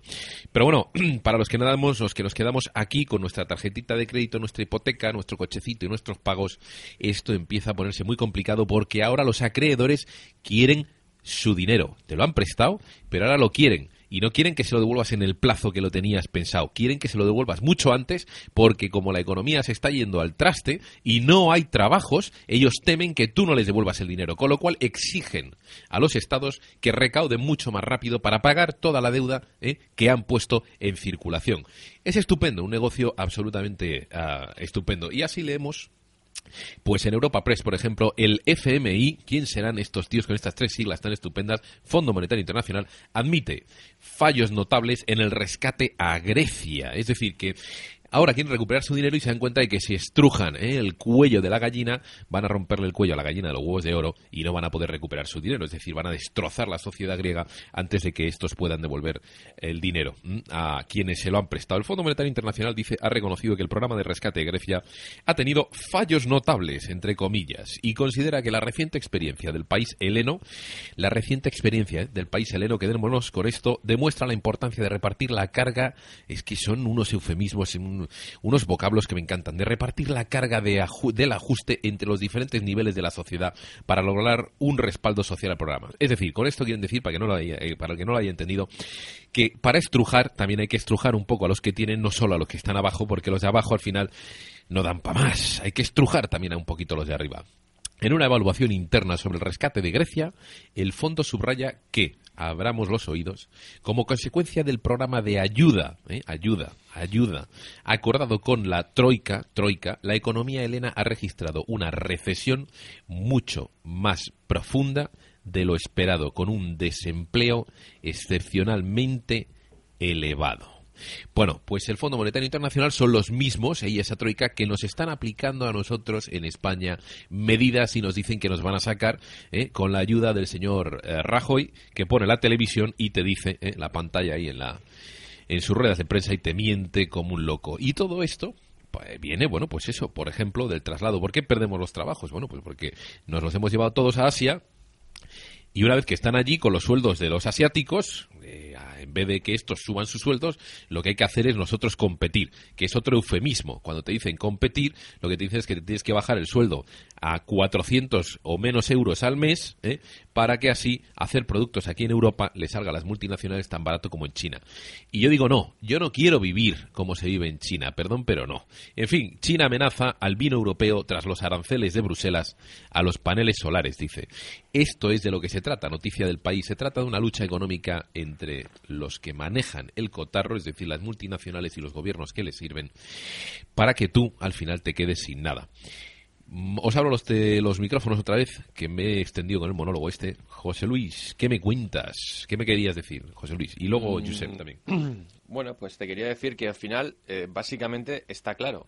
O sea, está claro, cuando utilizamos lengua orwelliana tal como sostenibilidad y palabritas tal, como tú decías hace un momento, tan curiosas como esa que dicen ajustes y cosas así, eufemismos que son parece que no son dañinos, pero cuando en realidad te toca y empiezas a darte cuenta que te vas al paro por la sostenibilidad y por el ajuste y por cositas así, pues tienes claro la clase de, de, de, de- país en el que estamos, en el mundo que estamos, mejor dicho, que es eh, el mundo orwelliano, no, no cabe duda. es Claro, el mundo de totalmente. Orwell, Oye, oye, Josep, hay una noticia en el Confidencial que dice, que dice así.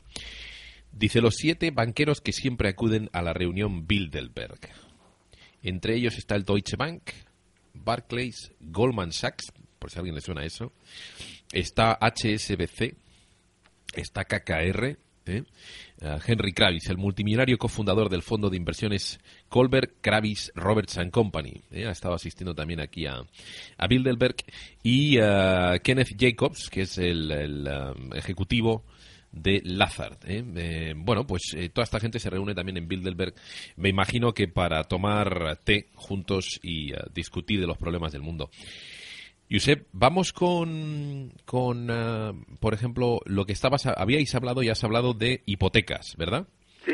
Y hemos hablado de que las hipotecas, claro, pueden ser algo tan sencillo como yo te presto ¿no? el dinero y tú la compras, es decir, yo creo deuda, te endeudas conmigo, o encima la puedes liar todavía mucho más, ¿no? Y tienes un artículo en tu en tu en tu web que has colgado relativamente hace poco que habla precisamente de eso, de los plazos que tiene la gente que les vayan a ejecutar, eh, que les vayan a, a desahuciar para, eh, para para denunciar esas cláusulas abusivas, ¿no? Supuestamente eh, demandadas eh, en Europa. Cuéntanos un poquito sobre esto, sobre bueno, hipotecas. mm, Esta... Es que aquí se pone en evidencia de qué lado está el gobierno, ¿no? Ajá. Er, Las cláusulas abusivas, cuando se empezaron con las cláusulas suelo, por ejemplo, pues llegaron al Supremo y el Supremo viene a decir, bueno, mire, eh, va a tener usted que demostrar que cuando suscribió la hipoteca el banco no se lo dijo, ¿no? Bueno, pero es que eh, demostrar esto eh, no es tan fácil, ¿no? Porque nada más que el banco diga, oiga, yo a este señor se lo dije seis veces. Y el otro, el hipotecado, diga, oiga, es que no me lo dijo ninguna.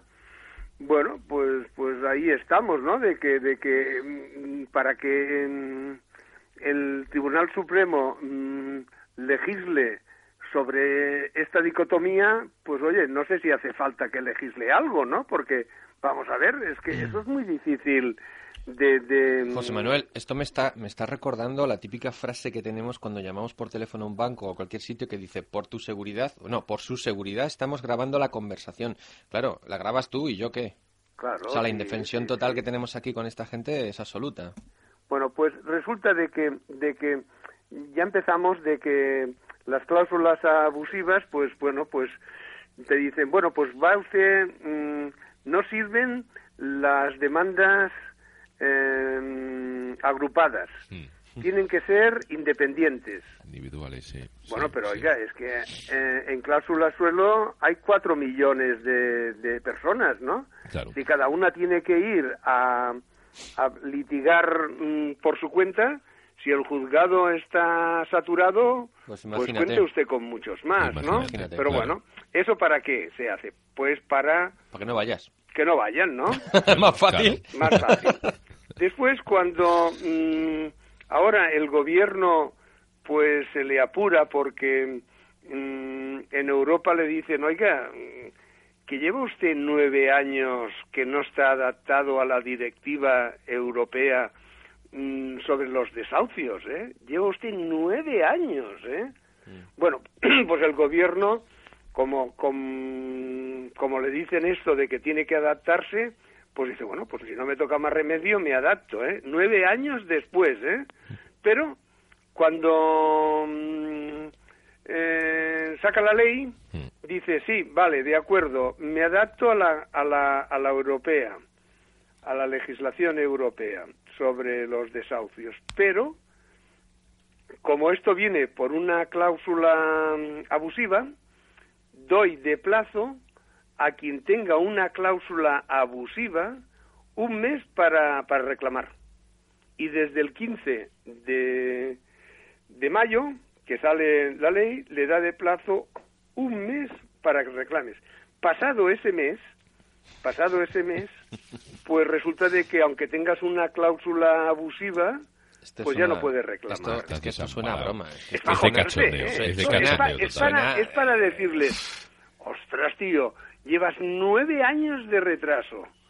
Una vez que, que, que te, que, te, que te tiran de las orejas, Oye, si en un mes y antes que la gente puede llevar, eh, no sé, su escritura a un abogado, que el abogado se lo mire, tal. Está, está hecho Bueno, claramente hay para que sea tiempo, imposible. ¿eh? Claro, está hecho claramente claro. para que sea imposible. Sí, esto sí. es de si no me encuentras estoy detrás de la cortina. Es que esto de qué va. Totalmente. Esto, esto de verdad que, que yo he puesto en el blog ahí pues un aviso urgente, oiga, eh, muevan el trasero porque que estos tíos te dejan colgado, ¿eh? Claro. Es que ya después ya no eso. puedes reclamar, ¿eh? Está hecho para eso. Sí, sí, sí, sí. Totalmente, totalmente. Y un mes, ¿eh? Bueno, mm, y además otra cosa, uy, otra cosa más. Oye, de estos preciosos medios de comunicación, Bueno, ¿cómo es que no dicen nada, no? Alertar Claro a la no. gente, ¿no? Claro. Porque Na- sin ninguna publicidad. Eh, la Soraya Santa María, que sale todos los días en la tele, podía decir, oiga, mire, de paso quiero recordarles que, ¿no? mm. Oye, nadie dice nada, todos los ministros cada día, es el, Ah, cuando pero, no es el uno pero, es el otro, José, bueno. Ma- José Manuel, ¿todavía, ¿todavía creías tú que los medios de comunicación son para informar? No, hombre, pero Ah, bueno, lo vale, digo vale, no, que, digo, que es una que vergüenza, ¿no? claras. Que No, se claro. les ve que son... Pero luego por Perdona, la es tarde que- es que tienes... ya no me importa Eh, José de Manuel, manera. luego, luego por la tarde tienes... Lameculos, perdona, Claro. es que lo Sí, podéis decir de sí, otra manera, sí. ¿no? Sí, sí, pero, claro, es, que, pero- es que están tan supeditados, están tan supeditados a sus deudas impagables con los bancos Sí. que los tíos pues ya se han rendido a los pies de esta gente. ¿eh? Eh, José. Manuel, pero luego, luego tienes noticias súper interesantes de relleno como la, la, la lechuga más grande de Europa y chorradas de Ah, estas, sí, ¿sabes? sí, sí, pero, todo lo y, entrevista con el señor el señor Paco que te, que te explica el- cómo ha cuidado la lechuga para que pese, una tonelada, ¿no? Pero no tienes informaciones de estas que te dicen, no, no, es que mañana te van a dejar sin un duro. Mm. Estas no, porque claro... eso- Oye, Mira, quedan 10 días, quedan 10 días, Joder, porque es el es 17, una porque fue el, el sábado 15 de, de mayo y como fue sábado y es inhábil, claro. mm, resulta de que en vez de ser el 15 de junio es el 17. Mm. Faltan 10 días y el país entero no se ha enterado de la película. Pues vamos, vamos a hacemos ahí otra vez llamamiento a todo el mundo que eh, escuche este programa para que saque una pildorita de esto y haga referencia eh, a bueno a ese plazo que se acaba el 17 de junio. Eh, Manuel tiene un artículo ahí puesto en su en su blog y sería interesante que fuese viral por internet. Así que todo el mundo que escuche el programa, que además lo vamos a colgar ya mismito esta tarde estará colgado en eh, el podcast para que te lo puedas eh, como podcast para que te lo puedas descargar, pues que se ayude eh, a mm, difundir pues eh, esta información, que se Porque acaba el plazo. un tío para- que lo están desahuciando, ¿eh? Sí, sí, sí. Que lo no, están tela. desahuciando. Si no va al juzgado a decir que tiene una cláusula abusiva, ah, y además no te lo pierdas, el juzgado no está obligado a informarte. Nada, brutal. Nada, bueno, es, es, es una tomadura de pelo. Sí. Es una tomadura de pelo, es, es, es robarte, pero bueno. te poner- echan a la calle y Claro. te echan a la calle. En cambio, si tú mm, alegas que tienes una cláusula abusiva y una cláusula abusiva, la tienen todas, Ajá. porque solamente por el tipo de interés de, de demora que te colocan el 29%, Madre mía. Pues resulta que no pueden colocar más del 12, ¿no? Entonces ya, ya, ya ahí ya es una cláusula abusiva que lo tienen todas, ¿no? Y con eso al menos lo paras, ¿no? Y ya veremos lo que pasará después. Pero de momento Sí. paras el desahucio. Sí. Pues los tíos, para que no se entere nadie y el tío lo echen a la calle, pues aquí nadie dice mu, ¿no? Exactamente. Pues vamos, vamos a hablar de soluciones. Un segundo, que no se vaya nadie y hacemos una transición a las soluciones, que es lo que tenemos que empezar a dar ya.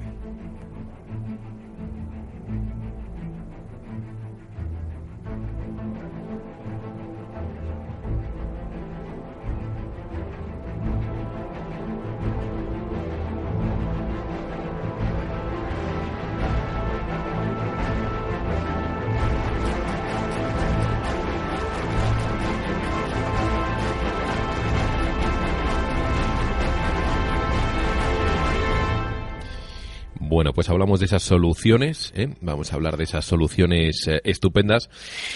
Y eh, las soluciones pues pasan, bueno, yo he apuntado más o menos cinco, pero bueno, puede haber muchas más y deberían ya, mm, evidentemente, los partidos políticos y cualquier persona que realmente ah, quiera cambiar ¿no? el, el- la dirección de hacia dónde vamos, empezar a tenerlas en cuenta. La primera yo creo que sería reinstaurar eh, esa ley, aprobar una ley como la Glass-Steagall del año 33 que vuelva a evitar que la economía se desmande y que haya, bueno, pues ladrones ¿eh? y estafadores, o por lo menos eh, gente de esta, eh, in- eh, como, como se dicen, intrépidos eh, pseudoinversores, ¿no? Sí, no sé. Intrépidos financieros. financieros que se cepillen la economía, es decir, la instauración de esa, de esa nueva ley, ¿no? Del Glass-Steagall Act. No sé si vosotros estáis de acuerdo conmigo o no. Podemos repasar estos cinco puntos y a ver hacia dónde deriva la, la conversación. Josep, ¿tú estás ahí de acuerdo o no? Porque Sí, hablábamos del, plenamente, plenamente. hablábamos Es del decir, Lyndon LaRouche, ¿no? Y tal, y de la información no que hay da. solución posible, es decir, cuando esto o reviente o se le reviente, ¿no? Es decir, lo que venga después, lo que venga después, mm, si no se instaura la separación de la banca comercial de depósitos, ¿no? De, de la especulativa, no hay solución. Volveremos a tropezar con la misma piedra. Claro. Entonces, esto es lo primero. Cuando uno busca una, una solución, pues lo primero de todo es, bueno, pues aquella solución que te permita no volver a caer en el mismo hoyo o tropezar en la misma piedra, ¿no? Eso es lo primero, ¿no? Y a partir de ahí, pues veo que, que, en fin, que seguro que hay más soluciones, Claro. ¿no? Yo había puesto segundo, había pensado en modificar la política fiscal. El otro día escuché eh, en, eh, a Raúl Burillo, el que fue eh, delegado encargado de la, de la el, responsable de la delegación de Hacienda de primero de, de Palma de eh, Mallorca, vamos, de las Islas Baleares, que ha destapado un montón de casos de corrupción y él hablaba de cambiar la política fiscal. Es decir, en este país nunca se ha cometido realmente ese cambio de la política fiscal para que las multinacionales y las grandes empresas no eludan, como él decía, entre comillas, no eludan ¿no? Eh, sus obligaciones fiscales, no se vayan esos 80.000 millones de euros que parece que se van no por por la ventana o por los recovecos no de esa Cada año, de hacienda ¿eh? cada año Bueno, efectivamente Pero una cosa que no se está hablando aquí en absoluto, eh, todos los días vemos en, en- en el telediario la cantidad de gente que roba, pero todavía estoy yo por ver una noticia que dice eh, don no sé qué devuelve su dinero. Todavía no lo he visto. O sea, yo sé toda la gente que roba, pero todavía no sé nadie que lo haya devuelto. Claro, Empecemos claro. también por ahí, ¿no? Digo Bueno, yo. también también también porque Ahora, la política fiscal es, es otra de las cosas fundamentales, ¿eh? Sí, claro. Sí, sí, sí, sí, sí. Es que lo, lo alucinante es que luego eh, hablas con esto con políticos o con gente eh, que supuestamente tiene la capacidad, ¿no? De, de movilizar estas iniciativas y luego además de aprobarlas. Eh, o no se enteran o, deliberadamente están haciendo el mutis por el foro, porque joder, si yo me he enterado de que hay que cambiar la política fiscal y no solo, y solamente tienes que ir a los informes del sindicato de inspectores de Hacienda, eh, este que está en el Congreso, ¿qué narices está haciendo? Pero mira, eh, aquí lo que mm, no hace falta, de verdad, no, yo creo que que una persona, en fin, del mundo mundial, ¿no? Nada más que se pare a pensar un poco, ¿eh? No, no se, no, no No haga hace falta que se rompa una- mucho la cabeza, ¿no? no se caliente mucho la cabeza. Claro. puede ver qué nos está pasando aquí en España, por ejemplo, qué está pasando. Bueno, pues de que de que se hunde todo, ¿no? Es decir, recortes no tal, ¿no? Bueno, la producción, el paro, tal, se hunde todo. Bueno, la, la política fiscal estaba basada, estaba, bueno, está porque no se ha modificado nada, pero Claro. estaba basada fundamentalmente en el IRPF, que es mm, un sistema que yo estoy ahí sentadito y me va entrando el di- dinero porque lo recauda el empresario no sé al trabajador y me lo envía a mí a mi caja y ya está no tengo que, que calentarme nada no el otro es el IVA tanto lo mismo uno que otro no el consumo es el que mm, determina el volumen de bueno pues tanto uno como el otro Se lo de los cargando. impuestos que eran los mayores impuestos Sí. que recibía el Estado Sí, sí.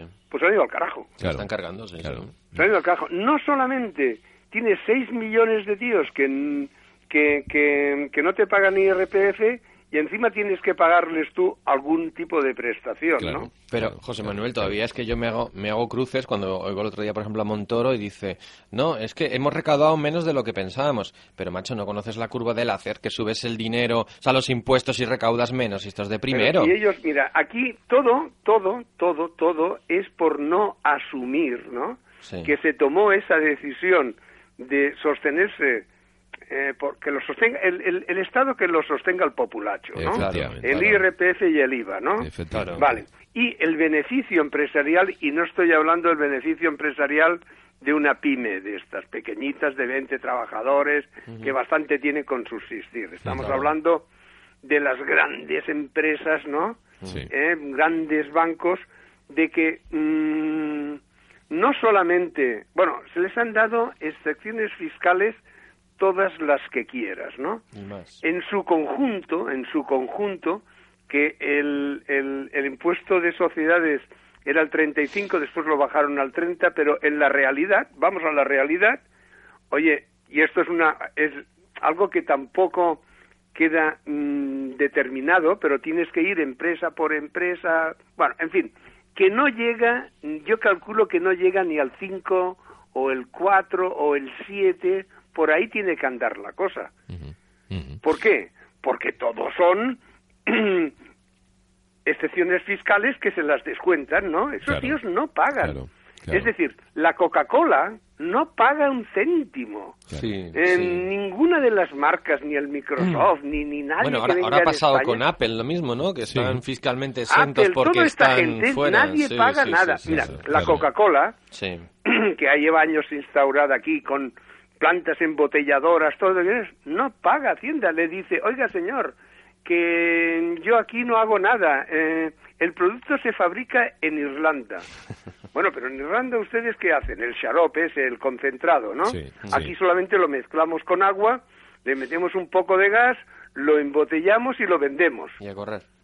Pero bueno, pero es que esto es una actividad comercial, industrial y todo lo que quieras. Claro. No, no, no, no, no, no. Nosotros tenemos que pagar en Irlanda, ¿no? Claro. Sí, pero no, no atacan a este tema, al igual que no atacan a las SICAP y demás historias que no pagan ni, Bueno, ni pues es 1%. que esto es un despelote, ¿no? Claro. Claro. Mm, con el cuento de que mm, las empresas del IBEX, ¿no? Que todas tienen trascendencia a que dicen, no, no, es que nosotros no solamente estamos en España, sino que estamos en el extranjero.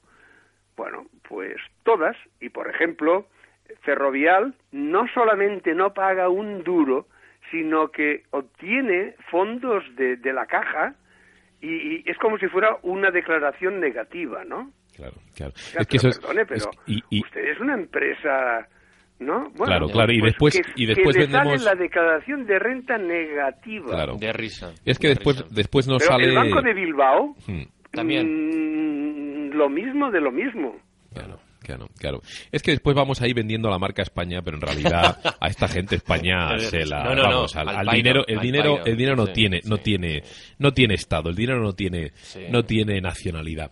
Bueno, pues eh, iríamos ahí por eh, tres ya eh, soluciones. Una es instaurar una ley como la clase Stigal, quedaros ahí con ese concepto. Otro es cambiar la política eh, fiscal. La tercera, yo he pensado, eh, y va unida a la cuarta, que es la de auditar la deuda, es decir, realmente saber cuál es nuestra deuda y luego, por supuesto, no tener, no pagar los, eh, eh, en los plazos, en los tiempos que estos acreedores eh, te marcan, sino en los tiempos en los cuales tú consideres y entiendas que es preceptivo pagar, es decir, que es posible pagar. Si no puedes pagar en un año la deuda de 10, pues no la pagas y se acabó, ¿no? Entonces, auditar esa deuda es esencial, ¿no? Eh, lo, que no lo que no se entiende es este concepto, yo creo que no se ha manejado por ningún medio, eh, no se maneja la tele y cuando la gente va ahí a la tele y llega uno de estos, un ministro, un tal un cual, tampoco eh, se lo preguntan. O sea que es un concepto, yo creo que todavía necesita más, eh, Bueno, más, más, más, más publicidad, ¿no? Pues si más me, per- repercusión si aquí me en España. permitís, yo daría, yo daría otra. No sé si estará de acuerdo conmigo, Josep. Eh, que los ministros, por favor, no sean políticos, sean personas eh, capacitadas. O sea, que menos que una persona que está en industria venga un poco de ella, ¿no? O sea, es que, eh, es que luego me hace, me hace mucha gracia lo de los 80 asesores, normal. Si, si eres cuasi, cuasi imberbe, en fin, necesitas luego mucho, mucho soporte, ¿no? Mm. Perdona, yo es que diría otra cosa más, que los ministros no sean funcionarios, ¿eh? Correcto, claro. Yo creo que el 80% de, del Consejo de Ministros son funcionarios todos, ¿eh? Bueno, pues por ahí van un poco los tiros, Claro. claro. Claro, son funcionarios. ¿Qué quiere decir funcionarios? Coño, de que, de que los tíos están, eh, tienen un puesto de trabajo que, que, que en fin, que, que toda la vida, ¿no? Han recibido órdenes, ¿no? Es decir, que Claro. subsecretario de no sé qué, tal. Perdona, pero es que no puede ser de que todos sean funcionarios, que ya tienen la mentalidad de, eh, sí, mi jefe, dígame usted lo que tengo que hacer, o Claro. cosas así, ¿no? Claro, claro, claro. Y además lo tienen ya todo de que dominan, ¿no? Dominan el ministerio, ¿no? Mm, mm. Ya Sí, lo sí. dominan, ¿eh? El que Sí, ponen pero- ahí es pero porque domina el Pero ministerio. todavía es más grave, o sea, la persona que está en un puesto que no está cualificada por él porque ni siquiera viene de ese puesto, o sea, me parece muy, muy, muy duro. O sea, una persona política que nunca, por ejemplo, jamás ha estado en nada, solo ha hecho política, ¿qué, qué leches sabe? Sí, por que no se ha ejemplo? movido en, un- en el mercado Claro, de trabajo, o sea, que no tú- ha sido un profesional, no se ha Si movido en el mundo empresarial. Claro, lo comentábamos en otro, en otro programa y es curioso, lo podéis observar, mucha gente eh, en la industria a veces dice, no sé cuántos millones de voltios, no, estamos hablando de vatios, lo que pasa que no se mueven con, con estos conceptos y, les, y se pillan ellos mismos. Claro. ¿Por qué? Porque no, no lo has manejado nunca. Pues a mí me gustaría luego hablar también un poquito de esa quinta solución que, Pero- como he dicho... eh, Sí, con lo de, sí, la, dime. lo de la deuda, ¿no? Mm. Auditar la deuda. Aquí hay, y cualquiera lo puede pillar en Internet, ¿no? El informe Turiel, que es de un inspector de Hacienda que se llama Agustín Turiel Martínez. Ese señor, con toda mm, o con todo el conocimiento que se puede desprender de, de, de un inspector de Hacienda especializado, en fin, en, en- en- Sí, que, que sabe lo que dice. que sabe lo que dice, ¿no? Claro. No es aquello que es el camarero, no, no, no, Sí, no. Este señor, con todo respeto a los camareros, pues este señor sabe de lo que está hablando, ¿no? Y en- hizo la cuenta, una cuenta muy detallada, y mm, hasta 2010 estableció que mm, 120.842 millones, es decir, un 12% del PIB, Sí, eso es matute, deuda odiosa que no corresponde. caray. Eso, eso, Eso es- en 2010, ¿eh? Sí, sí, sí, sí, sí. Que aquí hay que añadir el 11 y el 12, ¿eh? El 12, impresionante. Por eso, o sea, está clarísimo, hay que auditarla, está clarísima y luego determinar nosotros el plazo de pagos de la deuda. O sea, es decir, esto de que vengan aquí te impongan, no, ahora me la vas a devolver en X. No, no, no, señor, no, se la voy a devolver en Y, que es lo que a mí me interesa. Es Y que además no, no, no, todo, todo, todo este aspecto es un aspecto que es como, como, como secreto casi, casi, ¿no? Porque bueno, esto podía tener más trascendencia, ¿no? A más medios de comunicación que Sí. hablaran, oiga, mm, esto no le corresponde a la sociedad, porque, porque ojo, esos 120 mil millones generan un chorro de intereses que, que en fin, Brutal, ¿no? Para, claro, para qué brutal, decirte, claro, ¿no? Claro, Claro. efectivamente. Bueno, pues yo creo que esa quinta solución, claro, para que todo esto no pase, porque ya lo decimos, parece ser que no se entera la gente que está en el, en el hemiciclo, ¿eh? el Tony Cantó, el, el Sisto, toda esta gente que está, el Rajoy, el Zapatero, antes no se enteran. Bueno, pues para que se pudiesen enterar, yo creo que la, ter- la quinta solución sería realmente hacer una democracia real que fuese directa, ¿eh? en la cual la gente, pues a través de referéndums ¿eh? y de consultas, pudiese realmente darles un cate a, a esos eh, políticos, o por lo menos ¿eh? darles un, irles guiando con la varita, ¿no? Como, como, eso- como al ganado, por donde pero tienen que ir. Y luego además, oye, una cosa más, que es... eh, o sea, en, esa, en, en- esta democracia, ¿no? Que he dicho, en- en Bueno. lo de participar, eh, entre, co- entre Comillas. comillas, claro. Pero, pero, en fin, es la posibilidad ¿eh? de elegir directamente a quien te representa, eh, cambiar, evidentemente, la manera en la cual los partidos se mueven, se rigen y hacer esa democracia mucho más directa. Yo creo que si se aplicasen estos cinco puntos, mm, se salía eh, rápidamente, no rápidamente, pero sí, bueno, tres, cuatro, cinco años de la crisis y volvíamos a un, a un cauce normal, claro. Hombre, eso, eso que acabas de decir es lo interesante, pero cuando tienes, por ejemplo, las listas cerradas en las cuales yo no puedo elegir parte del partido, o sea, del, sí, del partido al que voto, pues ya estás viendo la clase de democracia que tenemos. Claro, O sea, efectivamente, ¿no? efectivamente. Josep, ¿tú qué opinas de esto de lo de la opino, democracia? oye, mira, lo que opino es que mm, igual que hay pues una parte importante de la gente que dice, "Uf, no se puede hacer nada, Mm. eh, en fin, mm, ¿para qué nos movemos si esto es imposible? Yo todavía no estoy en ese aspecto, yo estoy en otro aspecto que es, hombre, mira, o se derriba el gobierno o no tenemos nada que hacer. Es decir, mm, con las, con las pautas eh, que están orquestadas, es imposible salirse adelante.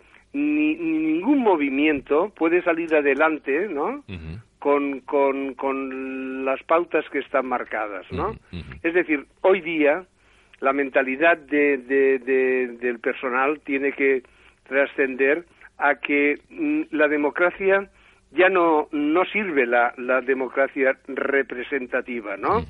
Yo te voto a ti eh, y dentro de cuatro años me vuelves a llamar que vengo y si no estoy de acuerdo, pues votaré a otro, ¿no? Pero esos cuatro años son fatídicos, ¿eh?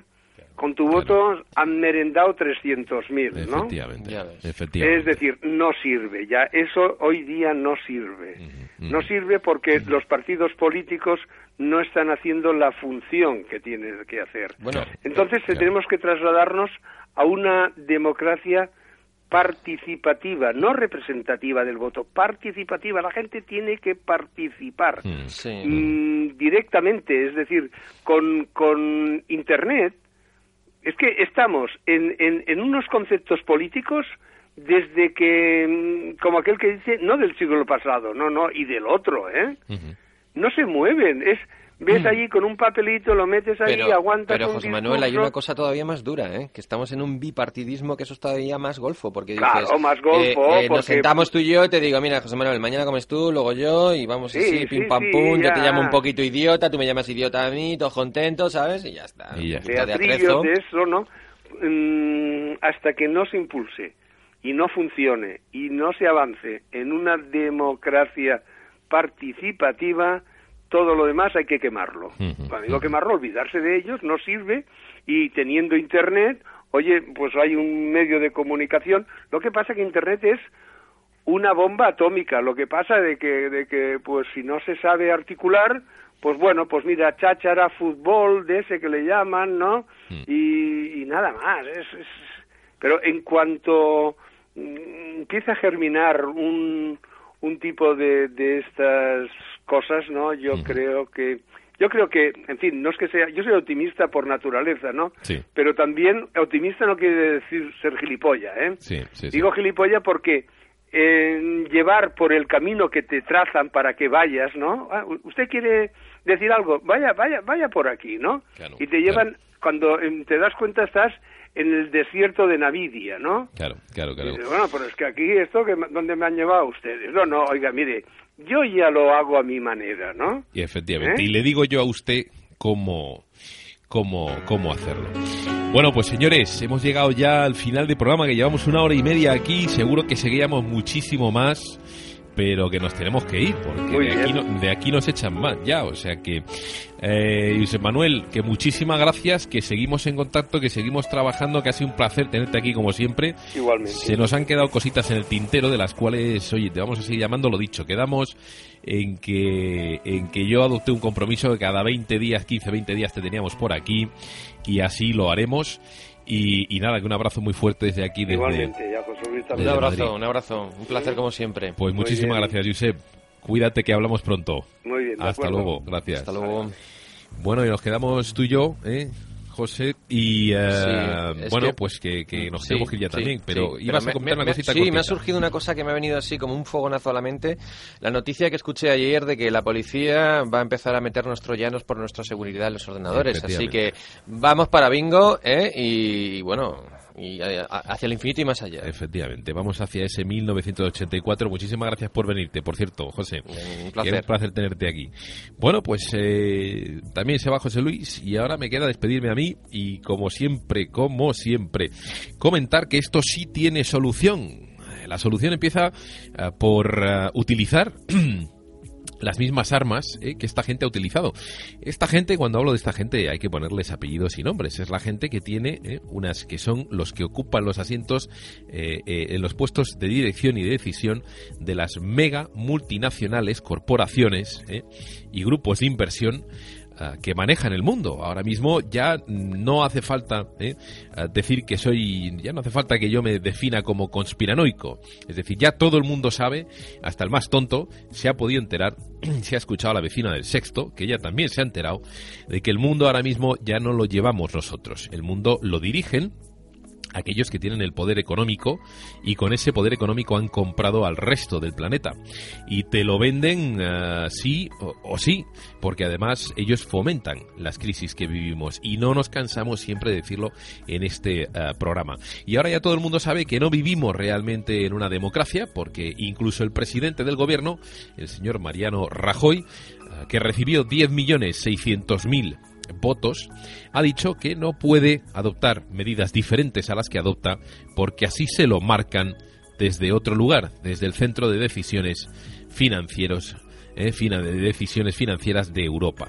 Luego ya te lo está diciendo, no importa que le votes, no importa que haya esta especie de democracia o de montaje de la democracia, porque él no va a hacer lo que pone en el programa, él va a hacer lo que le digan que tiene que hacer.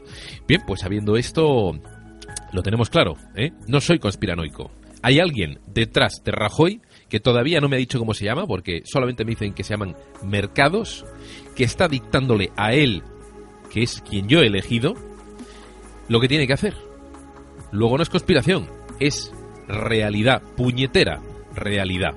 Y contra esto hay soluciones. Las soluciones es empezar a subir, ¿eh? subirse por las piernas de esta gente que dirige y empezar a decirle al dinero, a ese capital, que no vamos a admitir su control, que no vamos a admitir su tiranía. Bueno, ellos han conseguido ¿eh? la degradación de las personas, de los seres humanos. Han conseguido que la gente se preocupe antes de quién marca un gol que de dirigir ¿eh? y de llevar a buen puerto sus propias vidas. Bueno, pues hay que cambiar esa manera de ser, hay que volver a esos estudios que hacen ¿eh? Eh, esa gente, esos doctores, ¿eh? como de los que hablamos o de, los que hemos hablado ¿eh? este al principio del, del, ah, del programa, Zimbargo, Zimbardo, perdón, hay que ver esos estudios de conducta del ser humano para entender cómo nos están manipulando y para entender que saben ya perfectamente que las medidas que están adoptando, si las suben, ¿eh? si las aplican todas de golpe, nos revelamos, pero que si las suben poco a poco, la rana nos saltará ¿eh? del cuenco en el cual se sube el agua, la temperatura del agua poco a poco. Si la echas a un cuenco donde haya agua hirviendo, va a saltar y se librará. Bien, pues contra este poco a poco, ¿eh? este tomar medidas poco a poco, tenemos ya cinco soluciones. La primera, entender que es la ley Stigal. La Glass-Steagall Act, hay que entenderla y hay que proponer una nueva ¿eh? ley que divida, que separe la banca de ahorro de la especulativa. ¿eh? Hay que eh, cambiar esa política fiscal. Hay que conseguir que ese dinero que se elude por parte de las grandes empresas no se vaya de España. Si queremos una marca España, mejor dicho, si queremos una España, una sociedad, habrá que ¿eh? participar en ella y poner dinero. Y esos ricos ¿m? tienen que poner el dinero. Auditar la deuda. ¿Por qué? Pues porque nos va a ahogar, si no auditamos la deuda, nos va a ahogar con los intereses. Se va a convertir, si es que ya no lo es, en impagable. Y no aceptar los plazos que nos imponen desde fuera, sino devolver el dinero cuando y cómo se pueda. Para todo esto, no nos queda nada más que aceptar ¿eh? el cambio del régimen que tenemos aceptar una nueva democracia.